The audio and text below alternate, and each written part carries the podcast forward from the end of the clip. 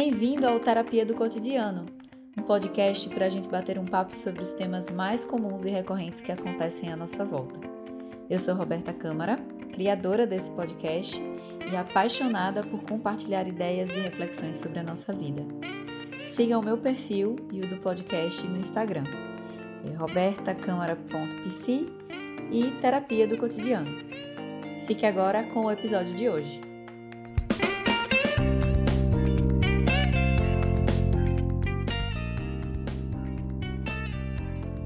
E aí, gente, então vamos começar mais um episódio dessa semana. Eu tô aqui com. Eu não vou falar mais é, é, convidadas especiais, porque todos os episódios eu falo que eu tô com convidados especiais. Vou mudar. Então, eu tô com duas convidadas maravilhosas hoje. Hoje eu vim é, aqui no, no escritório, né? Escritório barra consultório, é, na verdade, a gente tem um escritório compartilhado aqui, né, que é o Cowork 503, onde funciona também a minha sala do meu escritório e funciona a sala da doutora Fernanda de psicologia clínica e o atuando em famílias. Hum, então pronto, então a gente já deu aqui o spoiler do que é que vai rolar hoje.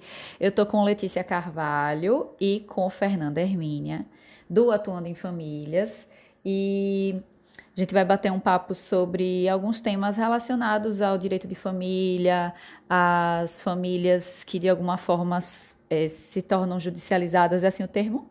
Sim. Tá. E então eu queria que vocês se apresentassem. Quer começar, Letícia? Não, quer que eu começar, Fernanda? Não, quem quer? Faz, na verdade a gente tem bastante democracia aqui. Pode começar, doutora Fernanda. Então, vou me apresentar. Eu sou Fernanda Hermínia, eu sou psicóloga é, doutora em psicologia social e especialista em psicologia jurídica. E toda vez que eu falo isso, as pessoas me perguntam: ah, e qual órgão do judiciário você trabalha? Nenhum. Eu trabalho no meu consultório e eu costumo dizer que eu sou psicóloga jurídica de formação, porque eu fiz uma formação acadêmica para atuar. Então, atuo no meu consultório nas questões jurídicas e também com psicologia clínica. É sempre difícil falar o currículo depois da doutora Fernanda, né? Porque quem fez doutorado na França tem muita credibilidade. Mas, enfim, é, eu sou Letícia Carvalho, sou advogada, especialista em direito de família e também tenho outras especializações na área processual. E a gente vem trabalhando e as minhas formações têm desencadeado no direito de família para trazer essa nova visão ao direito de família. Então, tenho formação em mediação e direito sistêmico e também estou fazendo uma formação em constelações familiares, dentre diversos cursos que a gente vai fazendo aí para poder trazer esse novo olhar à prestação jurisdicional. Excelente, bom. É, meninas, e aí eu fiquei pensando nisso. Como é que vocês se conheceram? Como é que surgiu assim essa parceria, a ideia de, de criar esse projeto, essa sociedade que é o Atuando em Famílias hoje? Então, eu vou tomar a liberdade de começar, porque eu voltei para Aracaju em 2017, né, depois aí da, das formações, e eu comecei a atuar como assistente técnica em alguns processos, né? E começou a me dar uma angústia absurda, porque eu dizia, meu Deus, assim, eu não quero trabalhar, porque era uma guerra no judiciário entre as famílias. Então eu estava ali como um profissional que ia provar ou a incapacidade psicológica do outro, ou a capacidade, ou provar o quanto aquela pessoa fez mal para o filho ou para a filha, ou enfim. E eu comecei a acompanhar a Letícia nas redes sociais, ela, as postagens dela achei interessante, eu decidi telefonar e marcar um encontro para a gente conversar, dizer o que é que eu fazia, o que é que eu conhecia, em que eu já tinha atuado, com quais profissionais e a gente teve esse encontro, não foi, Letícia? Exatamente, né? Eu já estava percebendo que os processos judiciais, eles voltavam-se muito mais para discutir questões patrimoniais e o que se menos olhava era o interesse da criança. A guarda, a questão envolvendo também o direito de regime de convivência e sempre é, procurei trazer algumas questões interdisciplinares para as minhas abordagens e quando Fernanda veio me procurar eu disse assim, segure minha mão e não vamos mais soltar vamos desenvolver aqui um projeto realmente diferenciado. Mas antes disso, acho que a gente tem que honrar é, um pouco da nossa história, né? Porque a doutora Fernanda foi estagiária de psicologia jurídica na MP e trabalhou com minha mãe. e a gente se conhece desde então. Eu me lembro, né, não sei se você recorda, que quando eu estava fazendo minha monografia na época de faculdade, é, a gente conversou um pouco sobre esse tema e a monografia falava Eita, assim. Eu não lembrava disso. Ai, eu adoro é... essa história, achei bem. Foi mesmo? Isso me veio aqui agora. Acho que a gente não tinha nem tocado nisso. A gente não já tem mais de um ano desenvolvendo esse projeto aí, a gente não tocou nesse assunto. A monografia falava sobre o, é, o direito à convivência familiar como fator preventivo de mazelas sociais. Estou me arrepiando aqui. eu não lembrava disso. Realmente, eu fui estagiária em 2008 no Ministério Público, num convênio que a UFES tinha. E doutora Lilian, mãe de Letícia. Mas eu não conhecia assim Letícia, eu sabia que ela era filha da doutora Lilian, que é minha amiga mesmo é Lídia, que é a, é a tia de Letícia, né, que é muito minha amiga. E eu, eu conhecia a Letícia de saber, mas a gente não tinha essa proximidade. Tanto que eu marquei formalmente no escritório, né, com ela. Peraí, eu não lembrava, que legal. E o meu tese de doutorado também é sobre a convivência familiar. Que eu acho que isso é o que uniu a gente, né? Uhum. É nessa nossa vontade de promover a convivência familiar em qualquer família, qualquer configuração. Né, dando suporte para que as pessoas possam exercer a parentalidade delas aí, em qualquer forma. Que linda essa história, eu fiquei emocionada, achei muito bonita. E achei interessante, assim, é, a sua, a sua, assim, eu vou atrás dessa pessoa, assim, eu sei, eu conheço ela, eu sei que ela tem, ela é filha da minha ex-chefe, mas é, vou lá, quero correr atrás, tenho esse objetivo, vou fazer essa parceria, quero fazer uma parceria com alguém que tem é, de que pode trabalhar junto comigo, adorei. Eu acho que fica até uma, um recado aí para quem está ouvindo, né? Para meio que buscar, buscar, ir atrás das coisas que a gente quer mesmo. Achei bem legal, adorei essa história. É, antes da gente começar, a gente estava aqui conversando, pensando na pauta, o que, é que a gente ia falar hoje. E eu sei que vocês trabalham, é, vocês trazem muitos temas no Instagram. No final a gente vai dar o Instagram para todo mundo seguir. É, e aí eu fiquei pensando muito sobre, a, sobre o, qual a minha participação. Eu sempre coloco em todos os episódios, todo mundo que me escuta sabe que eu sempre coloco a minha participação no tema. Onde eu entro nesse tema, porque o podcast é terapia do cotidiano, então é, onde é que eu entro aí? E a minha entrada, assim, nessa, nessa história, é, eu sou divorciada, já vai fazer dois anos. Eu nunca falei aqui no podcast, porque nunca calhou de acontecer e também por preservar também, né, a, a outra pessoa. Mas acho interessante falar isso porque é, acho que a gente começa com um tema que, que Fernanda estava falando um pouquinho antes, que é assim, eu passei pouco tempo casada, eu passei dois anos e meio casada. E a ideia do divórcio como sendo algo mais uma coisa fácil, uma coisa mais é, tranquila e mais acessível, talvez, não sei qual palavra usar, é, pode vir na cabeça de muita gente. É, veio na minha, não vou mentir, assim, não foi uma coisa. Eu não tenho filhos, então é, pensar em me separar, apesar de ter sido uma decisão dolorosa por uma série de fatores que já que estão ali dentro desse contexto, mas é, obviamente foi muito mais fácil para mim do que, por exemplo, quando as minhas tias se separaram. Minhas, eu tenho duas tias que são divorciadas. Então foi, foi muito mais fácil, um, processo um pouco mais, menos traumático, eu acredito. E, e aí você trouxe né, uma questão muito interessante dessa ideia da. Acho que a palavra que você usou foi da banalização? Naturalização, não é a palavra que eu usei. Foi... isso. Porque o, o que, que eu observo? Hoje em dia a gente pode casar, se separar, namorar com quem a gente quiser e é tranquilo, né? Faz parte da nossa sociedade contemporânea. Contudo, a gente começou a pensar assim: ah, todo mundo se separa, é de boa. É de boa, mas a gente deixou de conversar sobre isso como se não precisasse conversar sobre divórcio, já que é natural. Já que na turma, antigamente, o numa turminha da escola, por exemplo, tinha uma, duas crianças que tinham pais divorciados, e agora você tem a maioria. É então, ah, então a gente não precisa conversar mais sobre isso. E não é bem assim. A gente precisa conversar sobre todos os temas, colocar ele em prática, porque a gente não conversa sobre o divórcio. Finge que é natural, e quando eu digo natural, não é que é uma aberração, mas assim, faz parte do cotidiano e faz. E a gente não pergunta como foi para você, é difícil? Como qual foram os desdobramentos, né? Porque tem mudanças financeiras, de domicílio, afetivas, de ciclo de amizades, mudanças na rotina cotidiana, é preciso colocar em palavras para que a gente possa ajudar as pessoas a passar por isso e se reinventar, cuidar dos desdobramentos do divórcio. Isso, e com certeza, porque acho que para mim o, é, tiveram alguns vários desdobramentos, é, como por exemplo, eu fui morar sozinha, e aí eu passei a me sustentar sozinha, e eu passei por uma fase de negação, eu não quero nunca mais casar, Deus me livre, eu não quero mais isso para minha vida. E depois passou, e agora eu tô casada de novo.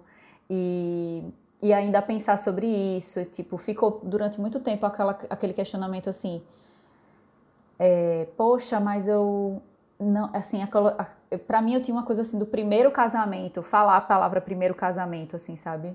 Esse é o meu, o, o meu esse é o meu segundo casamento. Aí eu pensava assim, meu Deus, se acabar esse, vai ser o terceiro casamento, eu vou ter um terceiro casamento. Ai, meu Deus, e o que é que as pessoas vão pensar? E o que é que, enfim, isso já eu passei por esse processo. E é interessante você ter colocado isso, porque eu acho que, de certa forma, essa naturalização é, a gente acaba. É, é, ficou uma coisa meio assim. Tudo bem, não tem nada não. Se, se, se der errado, separa de novo. E a gente não, não conversa mesmo sobre esse assunto, né? Eu acho que o grande diferencial aí deve ser, assim, fazer a distinção entre duas palavras: o que é natural e o que é banal, né? A gente pode até levar o divórcio como um aspecto natural, porque hoje está muito so socialmente mais aceito do que era antigamente.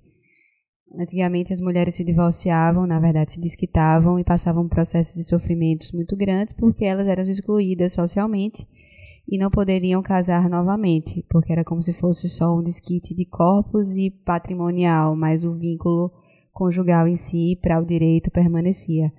E hoje não, o vínculo se rompe, apesar de não existir é, alguns rompimentos, como não existe sogra, porque existem impedimentos de casar com quem foi sua sogra esse vínculo se rompe e a pessoa pode facilmente é, reconstruir né, a vida através do divórcio direto, que é permitido né, desde a emenda constitucional número 60 de 2010.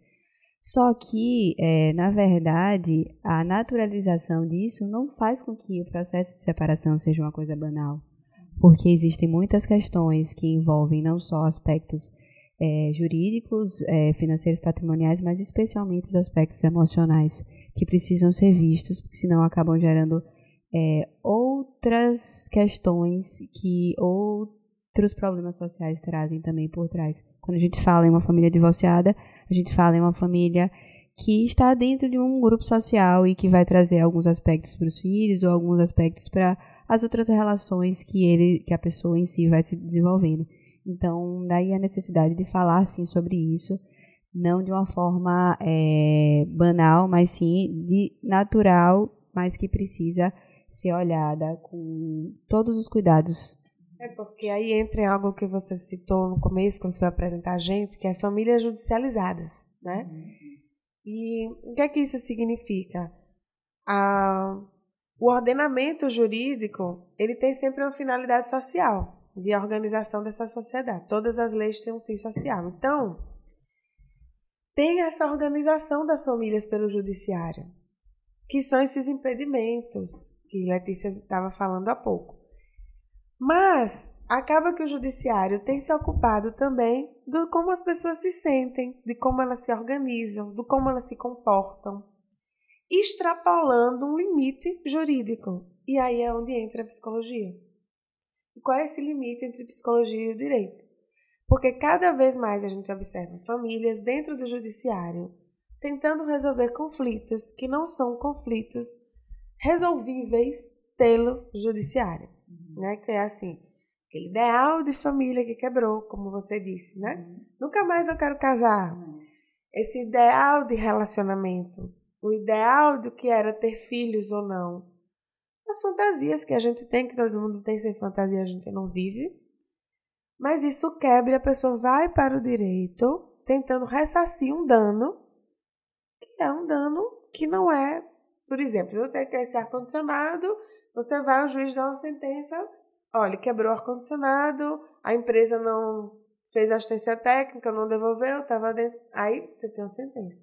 Mas em direito de família, não acaba. Pode ser sempre revisto em nome do que é o melhor interesse da criança.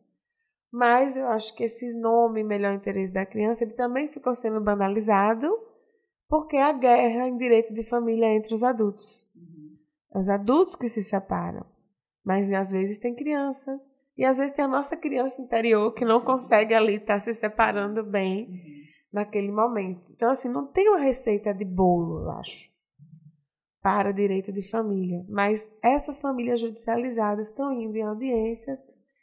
E o que a gente mais ouve aqui, não é, Letícia? É assim: eu vou fazer só o que está escrito no que o juiz mandou. Vou cumprir a letra da lei. Mas para cumprir a letra da lei, você precisa dialogar com aquela pessoa, telefonar, ter flexibilidade. Por quê? Vamos dizer que eu e Letícia a gente é, é, era casada e tem um filho, a gente se separou. Tudo bem, a criança caiu doente. Está no hospital. Eu preciso decidir se vai operar ou se não vai naquela hora. E eu não vou ligar para ela? Uhum porque eu odeio falar com ela, porque ela não presta, porque ela me maltratou. E a criança, e aquela doação de sangue, o direito que a criança tem de estar com aquele pai. Então começa, você não consegue seguir a letra da lei quando os imprevistos da vida acontecem. E quando, isso aí que você falou, você falou sobre flexibilidade, dialogar e tal, e quando isso não acontecia no casamento? E aí eu acho que foi, Letícia estava falando também um pouco antes sobre isso, assim. Algumas coisas que precisam acontecer após um divórcio, principalmente quando a gente está falando de casais com filhos. E isso não acontecia durante o casamento e agora precisa acontecer hum, é, pós-casamento, com a separação. Com mais propriedade, precisa buscar um trabalho interdisciplinar para auxiliar nisso, porque se isso não acontecia no casamento e eles não buscaram ajuda, porque às vezes as pessoas acham que são autônomas demais, que não precisam é, de apoio de uma terapia de casal ou alguma coisa assim do gênero que possa auxiliar naquele diálogo, na melhoria de uma comunicação não violenta, é, eles vão precisar ainda mais trabalhar nisso no pós-divórcio, porque senão a vida vai acabar sendo uma verdadeira guerra em que muitos sairão feridos, especialmente as crianças que não pediram para estar naquela situação. E por falar em crianças, normalmente elas são as mais inteligentes nesse processo. Os conflitos normalmente vêm dos adultos e as crianças elas só ou, ou, sabem lidar melhor do que isso, do que até os próprios pais, ou só reproduzem algumas questões dos comportamentos dos pais. Porque quando você se comporta daquela forma, você está dizendo para aquela criança que você tem que agir assim com parte dela, que um pai e uma mãe sempre é, sempre é parte integrante de um filho. Então, quando você nega um pai ou quando você nega uma mãe, você está negando parte do próprio filho. E isso faz com que a criança ache que ela pode negar parte dela mesma. Então, são essas complexidades que a gente observa aqui nos conflitos de direito de família, que precisa ter um outro olhar, porque o judiciário, apesar de ter um novo olhar, especialmente com o novo CPC, sobre as questões que envolvem o direito de família, trazer com mais força a interdisciplinariedade e o apoio de equipes interdisciplinares, não tem uma máquina preparada ainda para lidar com essas questões, porque a sobrecarga das demandas elas acabam desencadeando dificuldades em lidar com outros processos que não, traz tanta, que não trazem tanta subjetividade. Imagine né, uma estrutura para lidar com os processos de direito de família.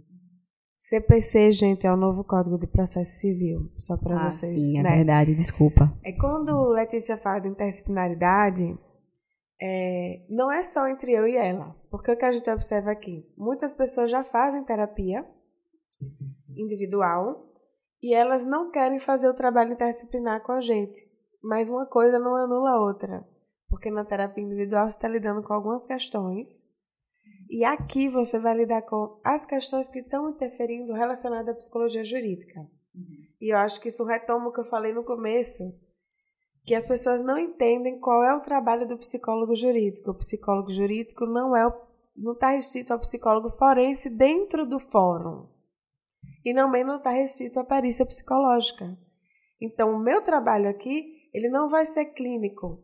Ele é um trabalho de psicologia jurídica com as técnicas da psicologia jurídica que vão auxiliar o trabalho clínico e o trabalho aqui com o advogado. porque senão a pessoa vem para o atendimento aqui com Letícia e ela vai passar horas contando o que o marido fez, o que a esposa fez, e áudios e vídeos e provas. Por quê? Porque ali é uma questão subjetiva que está embaraçada, tá, tá assim, misturado com o que você quer falar e muitas vezes o momento que você tem de encontrar a pessoa de novo para dizer coisas ou lavar a roupa suja é a sala de audiência.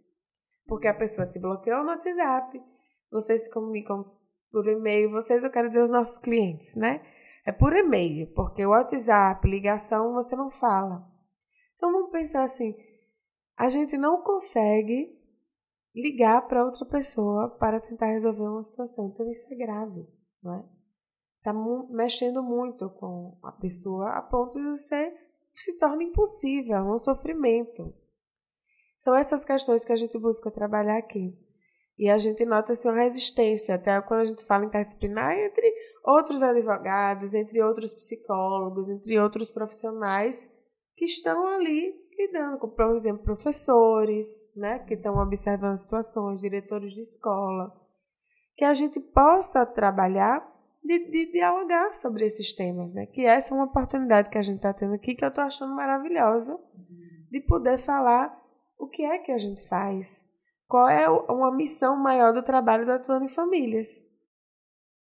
Vocês acham que isso que você falou do, da, da questão da psicologia, né?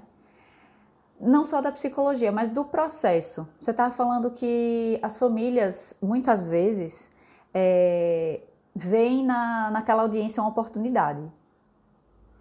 E como é que o trabalho de vocês consegue, não sei se é prevenir a palavra, mas identificar isso? Porque no caso vocês entram antes, como é que a pessoa entra para o trabalho de vocês entra em que momento do processo?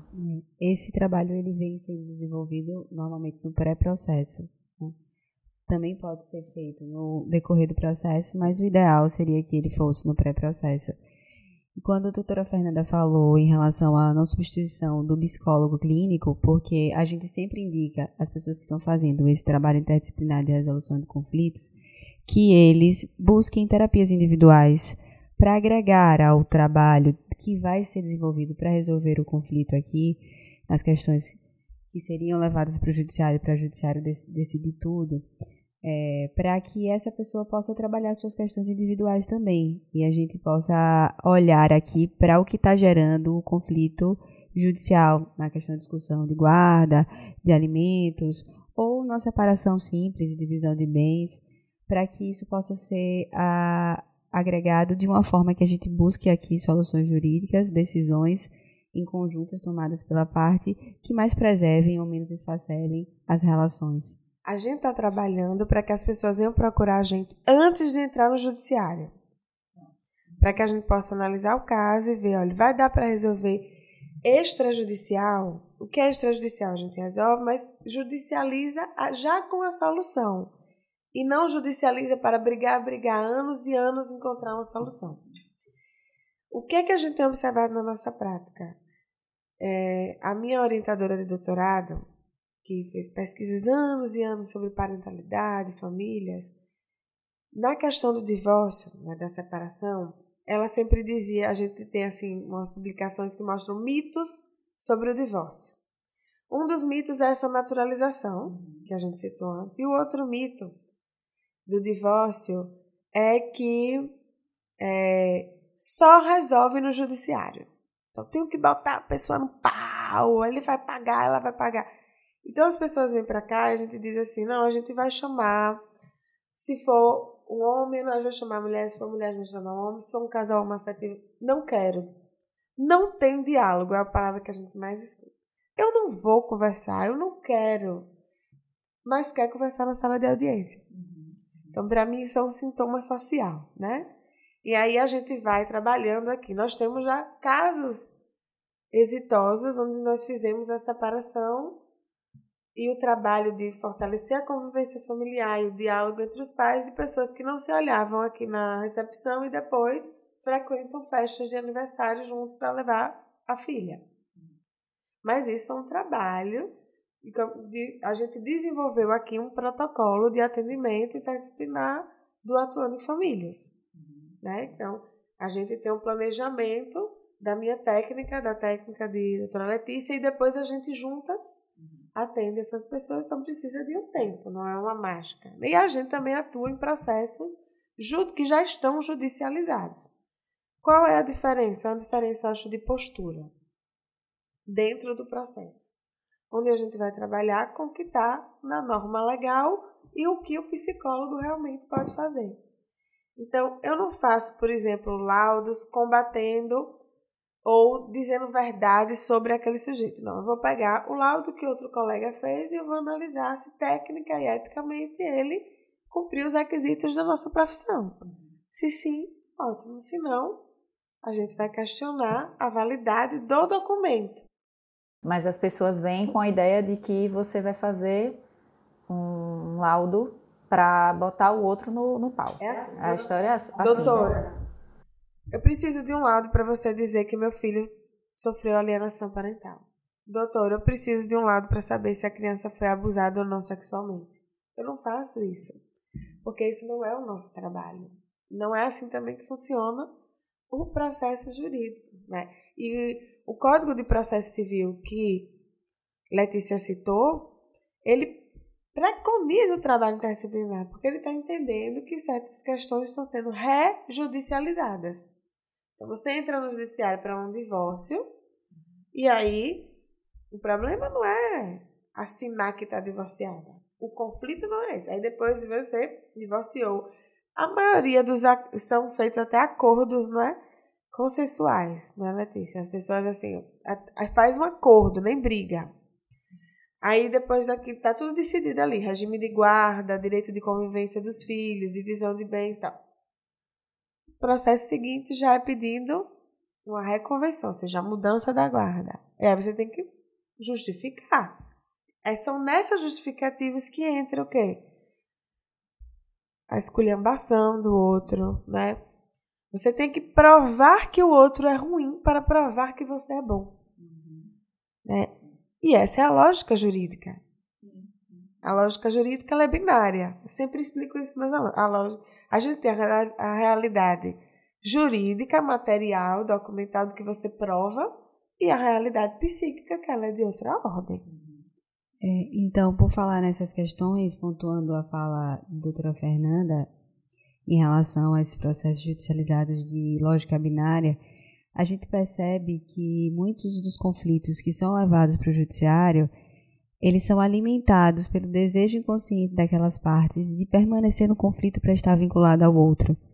Então, assim, eles não querem resolver quando se dá a solução e o outro aceita a solução, ele não quer resolver, porque ele quer permanecer no conflito, porque o processo judicial é o último vínculo que ele tem com aquela parte ou que ela tem com aquele ex-marido.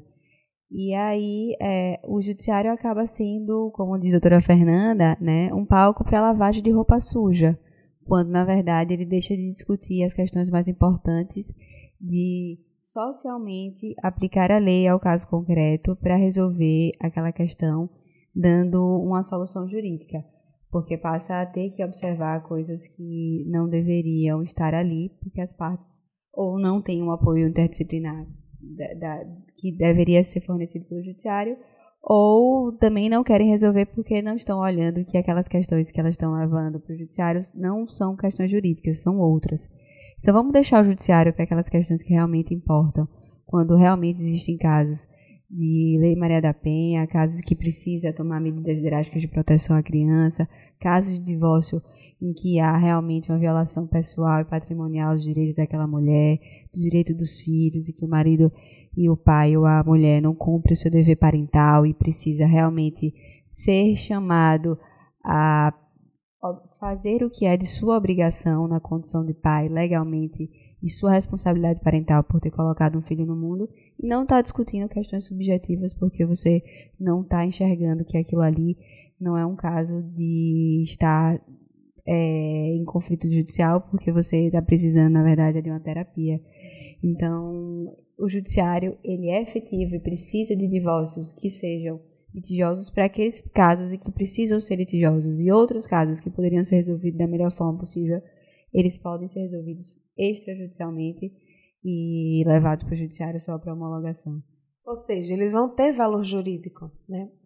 E é muito interessante observar que também tem outro, outro mito, que é acreditar que o atuando em famílias não trabalha judicialmente e que a gente é a, a rainha de promover o diálogo. Eu acho que vai ser até legal a gente ser as embaixadoras do diálogo. É. Por quê? Eu fico pensando, meu Deus, como é que você resolve coisa com crianças se você não pode olhar para a cara do outro? E às vezes a criança é a cara do outro, né? Quando a gente recebe aqui. É muito interessante. E assim, eu tenho dificuldade de falar com as psicólogas clínicos, meus, meus colegas, de poder estar dialogando com esses casos. E foi por isso, assim, por alguns encontros de alguns psicólogos dele, eu não vou mais atender, porque eu estou atendendo a criança, mas eu fico naquela guerra entre aqueles pais, ou que já se separaram, ou que estão se separando. E aí, eu, assim, eu não estou fazendo a terapia de casal, eu estou atendendo a criança, como é que funciona? Quem é meu cliente, né? E aí a gente vem promovendo, como agora vai fazer um grupo permanente para a gente discutir divorciei agora, né? Um grupo reflexível. Uhum. Que não é um grupo terapêutico, mas vai ter efeitos terapêuticos. Porque isso vem dessa necessidade que a gente observa na prática as pessoas. E um dado interessante: tem muitos homens, na verdade, são mais homens que procuram a gente do que mulheres, isso é um dado que da terapia do cotidiano tem que botar aí para jogo, que querem resolver o conflito e restabelecer o diálogo. Isso é interessante, porque a gente tem essa impressão de que o homem só paga a pensão e acabou. E acho que a doutora Letícia podia falar um pouquinho disso, que pensão também é outro mito. É, exato. Eu estava até pontuando isso ontem, né, em um atendimento, esse, na verdade, é de que a gente acha que guarda compartilhada vai fazer com que o outro não pague pensão. Existem muitos mitos e verdades sobre a guarda compartilhada que não são discutidos, que é um tema novo, e que acabam fazendo com que as pessoas tenham essa crença social de que a guarda compartilhada não é bacana, porque ela vai fazer com que o filho esteja um dia na casa do um, de um, um dia na casa do outro. Não é isso. A gente pode restabelecer, estabelecer um regime de guarda unilateral com um regime de convivência compartilhado, pode estabelecer a guarda compartilhada com regime de convivência unilateral, pode estabelecer a fixação de duplo domicílio, domicílio único. Isso vai ser estabelecido de acordo com o caso concreto, de acordo com a necessidade daquela família. Como eu sempre pontuo aqui, no direito de família não existe peça pronta. Existem, na verdade, é, pedidos baseados na lei que precisam estar em determinados procedimentos judiciais, processos judiciais, mas o que vai ser colocado ali vai muito de acordo com a necessidade daquela família, porque a necessidade dessa família X não é a mesma que a minha, a necessidade da família doutora Fernanda não é a mesma que a minha, Cada família tem a sua necessidade e a sua rotina. E nada melhor do que os dois chegarem a um consenso, né, deixando um pouco de lado os seus conflitos né, conjugais, na verdade, trabalhando esses conflitos conjugais para que possa olhar para o melhor interesse do, do que é resolver aquelas questões da relação parental. Por exemplo, as pessoas dizem assim: ah, quando ele era. Eu vou dar exemplo de homem, porque é o que está vindo na minha cabeça, mas sempre vem o contrário. Era uma péssima mãe, é um péssimo pai. Agora, como separei, quer ser paizão? E aí vem com o que a gente estava discutindo mais cedo, que é: será que naquela relação tinha o diálogo? Tinha o espaço daquele pai exercer o papel dele de pai também, ou aquela mãe exercer o papel dela de mãe? E o que é que, que bom que agora ele vai poder ou ela vai poder exercer esse papel, porque na nossa sociedade esses papéis entre conjugalidade e parentalidade, eles ainda estão colados. A relação conjugal é a relação conjugal. A relação parental não acaba quando a relação conjugal acaba. E é interessante que toda vez eu quero lançar o tema parentalidade e as pessoas acham, confundem com paternidade. E parentalidade é a relação entre pais e filhos. É uma relação e que também é estendida aos avós, né? Então você esquece que quando você está tirando o direito daquela mãe de conviver com o seu filho, você está também tirando o direito do seu filho de conviver com a, com a mãe, com a avó materna, com o avô materno, com os primos, com os tios, com todo mundo que faz parte da história dele, da genealogia dele, da vida daquela criança. E ainda mais, né, com todo mundo que você escolheu para poder ter uma relação, porque quando você casa com alguém, quando você se relaciona com alguém, você faz escolhas. Então você escolheu aquela pessoa, você escolheu o pai dele. Como é que agora você vem dizer que não presta ou vice-versa? Você escolheu aquela mulher, você escolheu a família dele, e agora como é que vem dizer que não presta? É no mínimo contraditório. Então assim, óbvio que existem alguns comportamentos paternos que precisam ser coibidos, especialmente aqueles que envolvem a não responsabilização parental de pai e mãe em relação aos filhos. Mas é, por que você está ali dizendo que aquele pai ou aquela mãe não tem condições de cuidar do seu filho? Qual é o real motivo disso? Você, como a doutora Fernanda disse, assumiu essa responsabilidade. As mães normalmente, né, que isso é uma questão cultural, tem mudado um pouco, mas ca cada vez mais a gente ainda observa essa questão cultural. Vestem essa capa de super mulheres poderosas que somos mesmos, mas assumem diversas atribuições, porque a mulher está no mercado de trabalho, a mulher está buscando né, sua independência profissional e se sobrecarrega de todos os cuidados da casa, se sobrecarrega de todos os cuidados do filho e os homens, por uma questão social, se acomodam também, né, em não auxiliar, né, a maioria, né, óbvio que comporta diversas exceções, como a gente tem observado diversos pais querendo assumir o seu papel de pai. E aí não deixam que ele assuma essa responsabilidade, depois vai cobrar que ele não assumiu. Mas você permitiu isso é uma reflexão que a gente tem que fazer. Você permitiu que esse pai assumisse a responsabilidade? Esse pai realmente ele não tem condições por alguma questão psicológica ou de saúde ou outra que seja de não assumir esse papel de pai, ou é só porque você acha que você, mãe, é melhor para cuidar do seu filho. As mães realmente acham que são melhores para cuidar dos filhos, mas os pais também podem, porque os filhos, eles precisam tanto do pai quanto da mãe para poder se desenvolver enquanto pessoas. E vocês como psicólogos podem falar e pontuar isso muito melhor que eu. E isso, em termos assim, cotidianos, do, é dizer o seguinte: você deixou aquela fralda torta? aquele banho mal tomado, né? Ou foi dar a comida da criança e melou a casa toda, né? Porque é isso que as reclamações vêm daí. Ah, mas eu não deixava ele fazer porque ele demorava um tempão para poder dar a comida do menino, eu ia lá e dava. Entendeu? Agora na casa dele ele vai dar a comida no tempo que ele pode. E ele e essa coisa também é, do, do, do papel do pai, principalmente com o pai, né, que acontece com mais frequência. É, ele também não foi educado para aprender esse tipo de coisa, né? Então ele não sabe, ele de fato, eu estava falando isso sobre, sobre, não me lembro com quem, em que momento, enfim, mas por que que quando a gente tem menino, né, um filho menino, a gente não, não... Ah, lembrei, foi uma paciente que estava me falando que ela disse, eu não vou mentir para você, eu não vou ser hipócrita, eu não compro, eu não vou comprar panelinha para o meu filho, para ele brincar, porque ele é um menino. Eu perguntei por quê. Ela disse assim: ah, porque isso é coisa de menina. Eu fiz, mas seu marido não cozinha? Ela cozinha. Então seu marido, na, na, na, adulto, ele, ele, ele brinca de panelinha, né? Entre aspas. Por que, que o seu filho. Por que, que isso ainda é um papel de mulher? Então, isso ainda está muito ligado à questão do gênero, dos papéis. Então, esse pai, ele provavelmente, pelo menos da nossa geração ainda, esses homens não aprenderam a fazer essas coisas, não foram incentivados a a cuidarem da casa, a cuidar. Por que, que não, a gente não vê um menino cuidando, brincando de papai e filhinho? Menina brinca de mamãe e filhinha, mas não, menina brinca de, de papai. Não é nem, ele não vai brincar de mamãe, ele vai brincar de papai. Por que, que ele não brinca? Então ele não foi também incentivado e aí a gente tem essa ideia de de fato as mulheres elas cuidam mais, elas cuidam melhor. Eu sou uma boa mãe, eu sou uma, eu sou melhor mãe do que ele é pai. E isso é muito difícil. Eu tenho muitos casos de, de, de gente, assim, de, de, pacientes meus que estão vivendo essa realidade. É, às vezes até, por exemplo, a, a é, não é o que aí é uma outra questão que eu queria entrar. Você não está dentro da, do relação, da relação. Você é a esposa ou o marido da pessoa que se divorciou. Sim.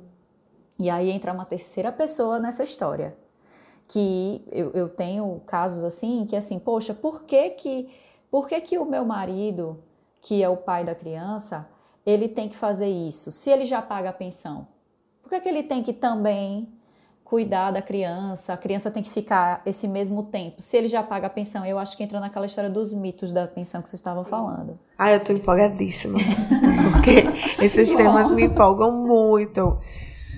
O que é que eu, eu, eu, Os exemplos que eu dou aqui são que eu leio, que a gente lê nas peças uhum. E que a gente vê. Então, assim, as pessoas reclamam de. usam é, elementos do dia a dia e conceitos supostamente psicológicos para denegrir imagem do outro. Então, assim, o cabelo da menina tá sempre sujo, oleoso. Eu fico pensando, meu Deus, será que esse cara já lavou um cabelo grande na vida dele? Passou creme? Não sei.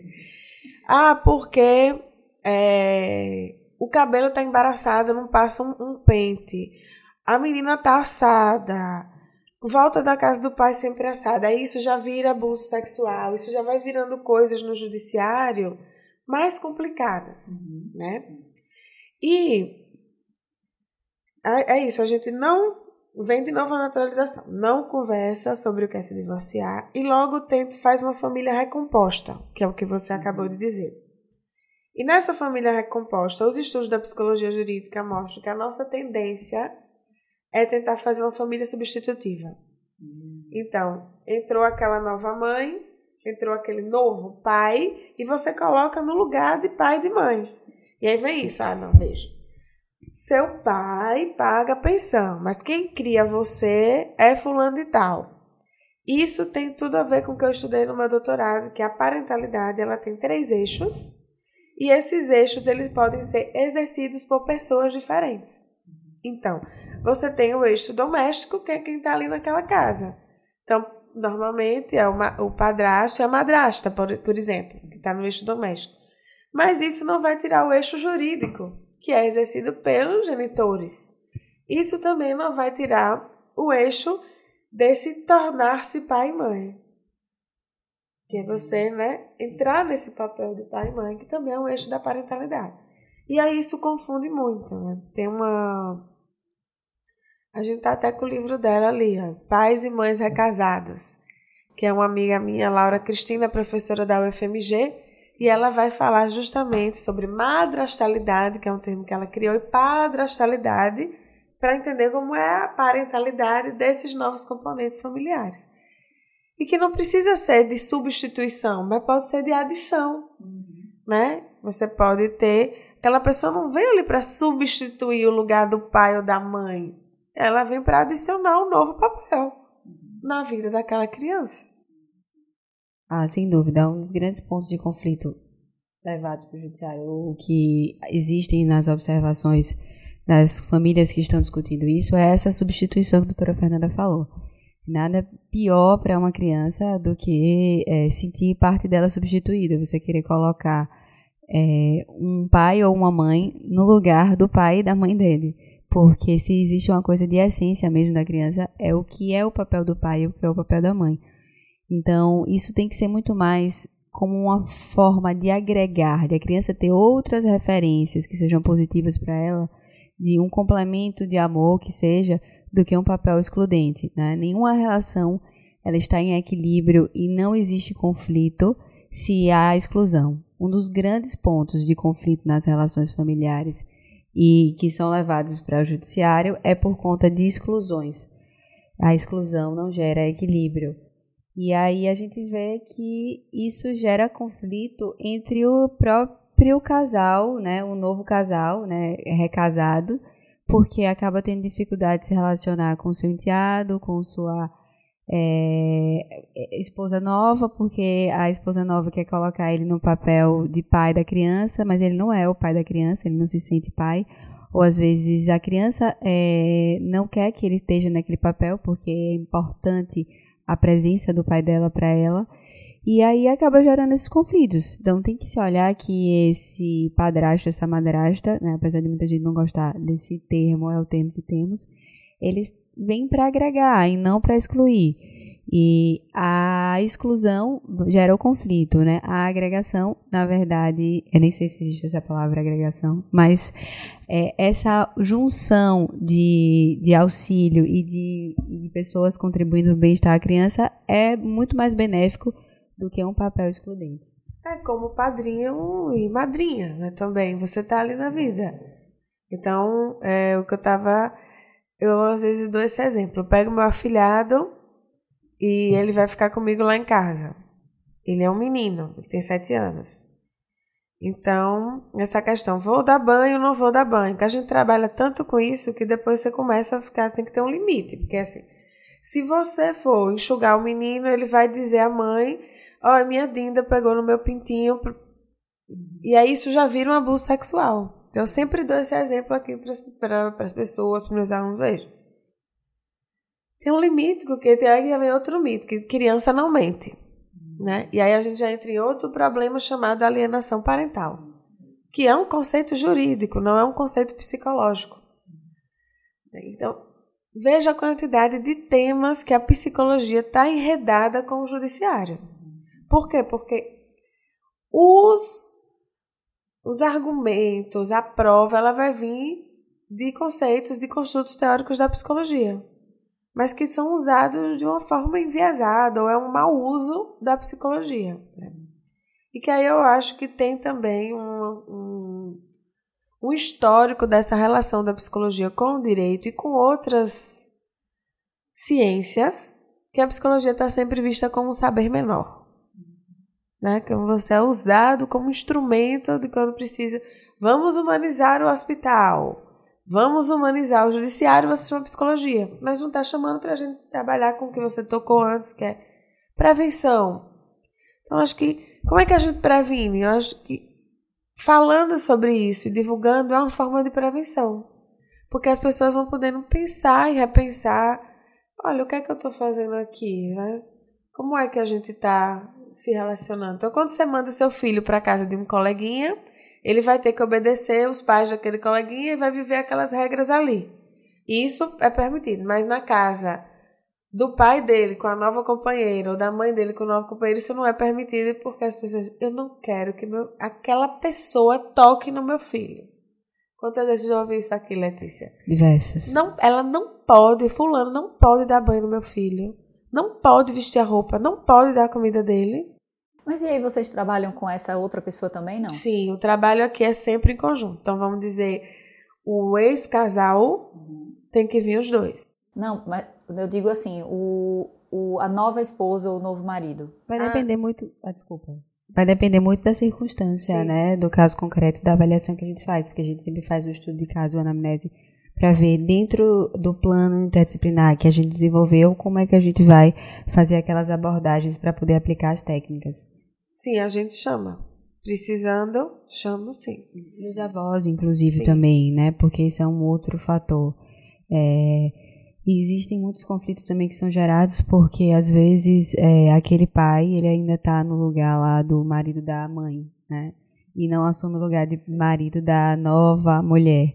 É. A gente já observou aqui também que tem é, noras que não queriam se separar, na verdade, da sogra. Não era do, do ex-marido. É da sogra. E a gente chama que trabalha todas essas questões. E é um trabalho que é, é muito. Sei, hoje eu vou puxar a brasa para minha sardinha. Eu acho um trabalho muito bonito, né? Acho que a gente ainda está caminhando, porque tem pouca aceitação, que as pessoas não entendem. Elas acham que não vai dar certo. Eu digo, boto minha mão no fogo que vai dar certo.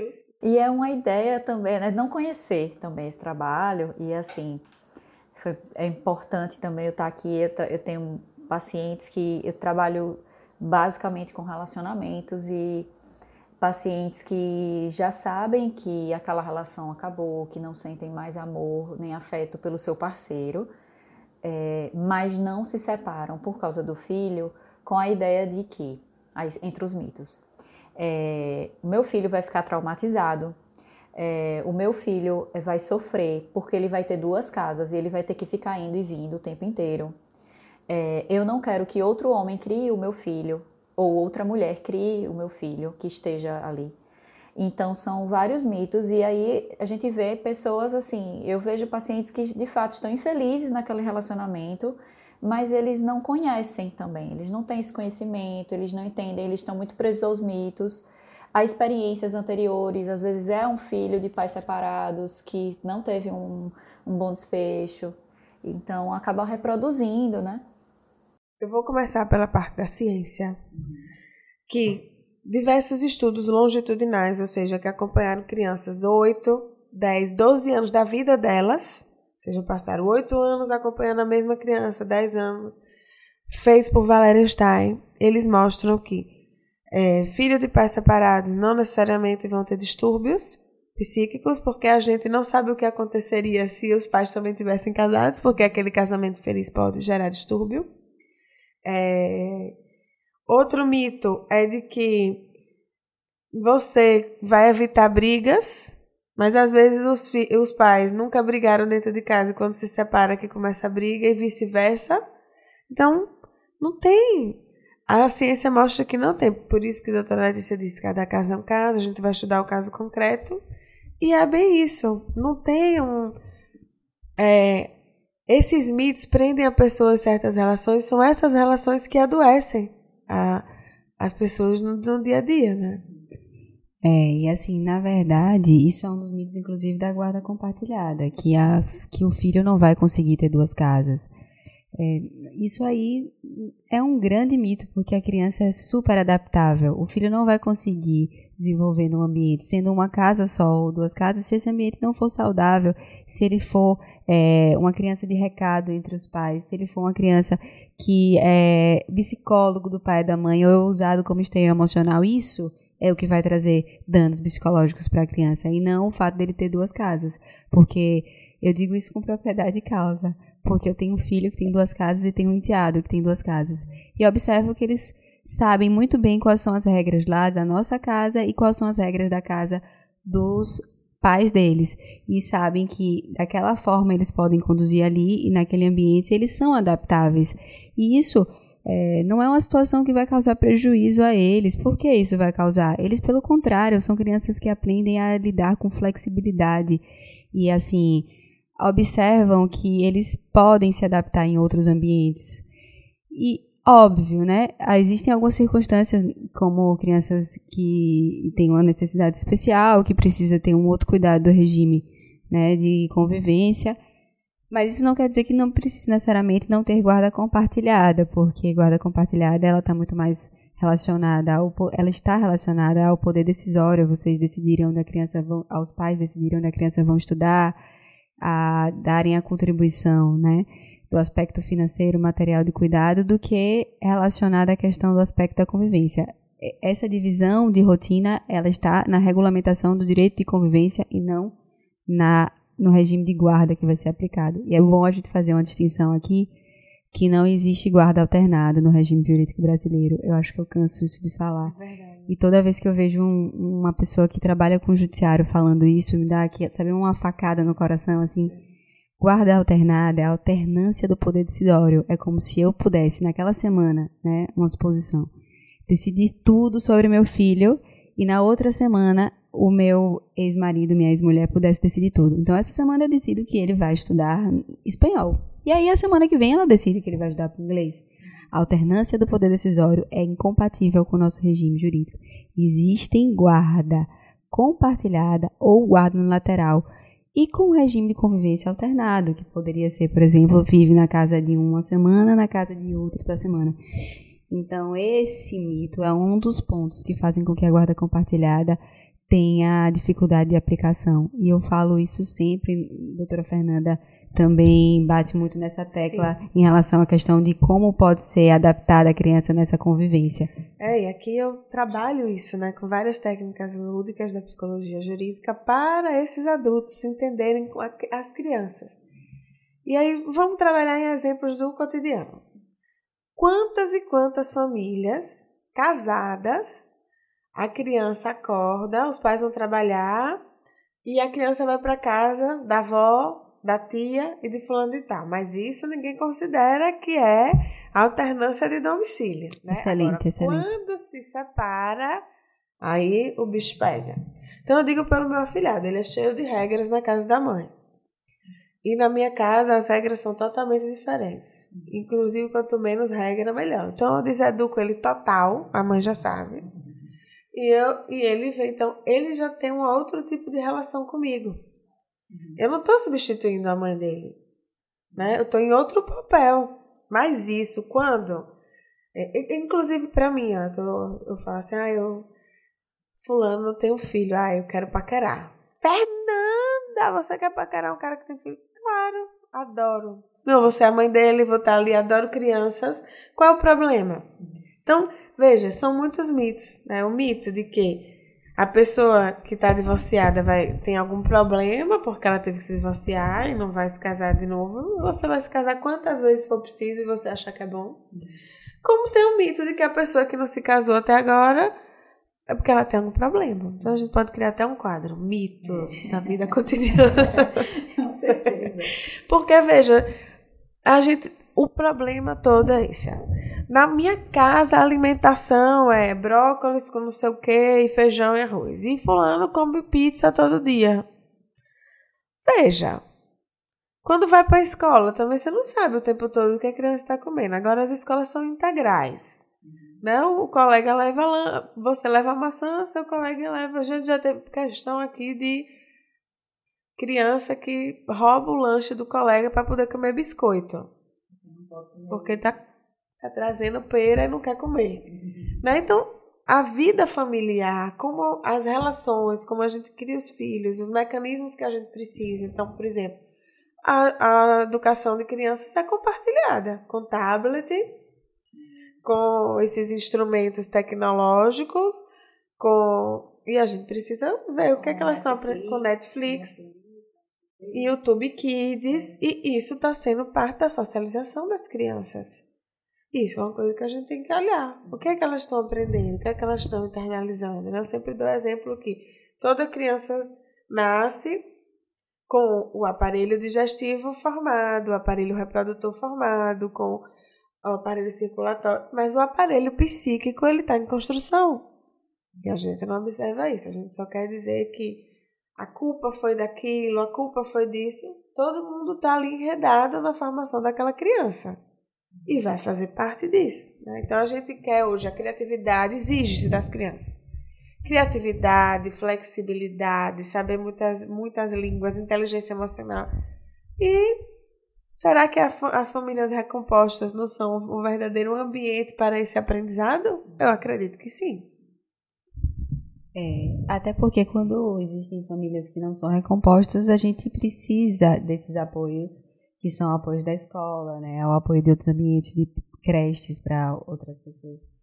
E também, às vezes, da casa dos avós. Isso não é um pouco de múltiplos ambientes para a criança?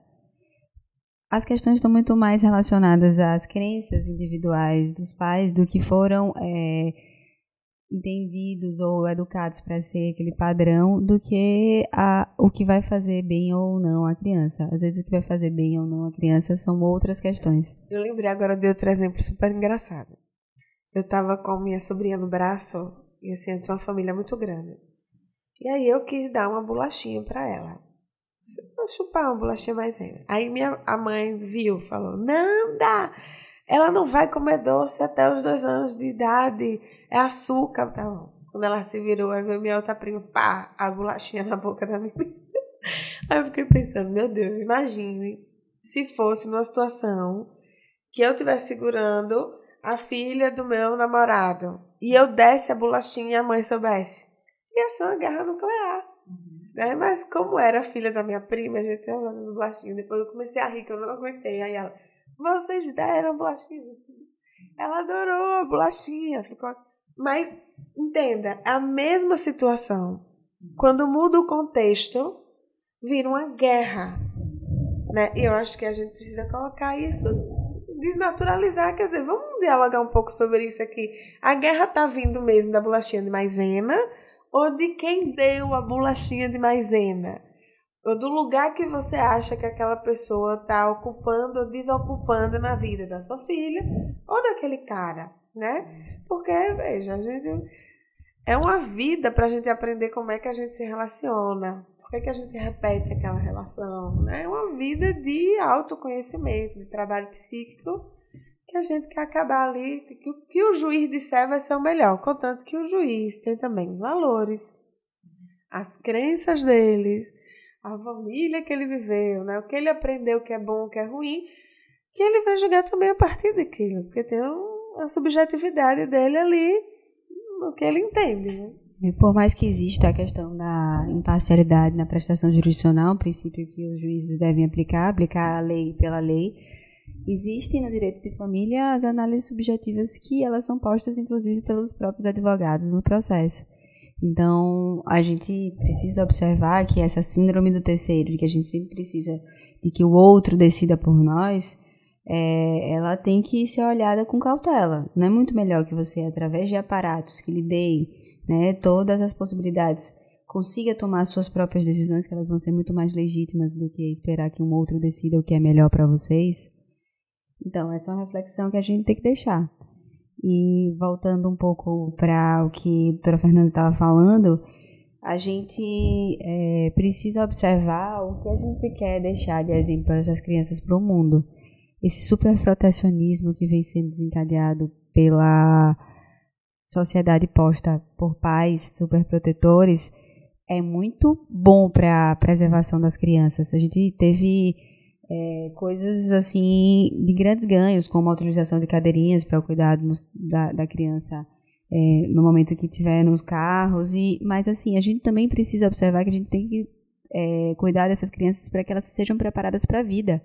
A gente está cuidando e educando de crianças que não têm preparo para a vida, não sabem o que é a realidade da vida, não conseguem nem arrumar o seu próprio material escolar porque está sempre um pai fazendo por ele porque acha que se eu fizer por ele eu vou estar tá super protegendo. A gente tem que deixar que as crianças façam é, por elas mesmas também na medida da nossa assistência, né? E observar que muitas dessas questões também estão relacionadas a superprotecionismos que não agregam, às vezes, é, um, um valor para a criança de que ela precisa ter sua própria autonomia e assumir também, a, a sua, dentro das suas condições, o que pode ser assumido para que gere um, um, um, indivíduo adulto com mais responsabilidade. É, e que aprenda algo que a gente está com muita dificuldade de encontrar, que é tolerância à frustração. As pessoas estão com a intolerância absurda a mínima frustração. A frustração faz parte da vida. E lidar com ela é sinal de saúde psíquica, né? Então, como que a criança tem que você tem que realizar todos os desejos. E aí depois, o, na adolescência, começa a não conseguir ter nenhum diálogo nem controle com aquela criança e fala assim, doutora, eu não, eu não sei mais o que fazer, não, essa criança não tem jeito, né? Como assim? Não tem jeito, é seu filho, né? Faz parte de você. Então são essas questões que a gente atua aqui. A nossa, o nosso trabalho, ele tem, acho como base, mostrar assim que sempre existe um novo caminho. É possível sempre se reinventar de alguma forma. Né? Estou é, pensando aqui, a gente já está terminando, a gente já está com o nosso tempo esgotado, mas assim, é, todas essas questões que vocês falaram, vocês estavam falando e estava vindo muita coisa ainda, tem muito assunto ainda que a gente não, não teve oportunidade de falar, mas o quanto que a gente tem é, discutido isso com essa com esse diálogo né, entre o direito e a psicologia. A gente, eu vejo que, de alguma forma, tem alguns advogados que têm essa postura, é, acaba sendo um pouco psicólogo, né? É, dessa família, é, mas ter essa, esse apoio das duas, dessas duas áreas andando juntas, é, acho que isso faz uma diferença enorme. Né?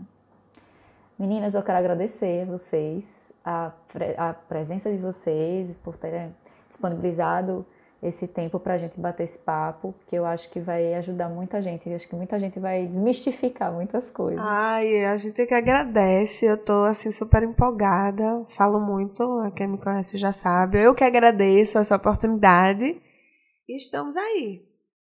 Vocês querem dar as redes sociais de vocês, de, do, do, do Atuando em Famílias?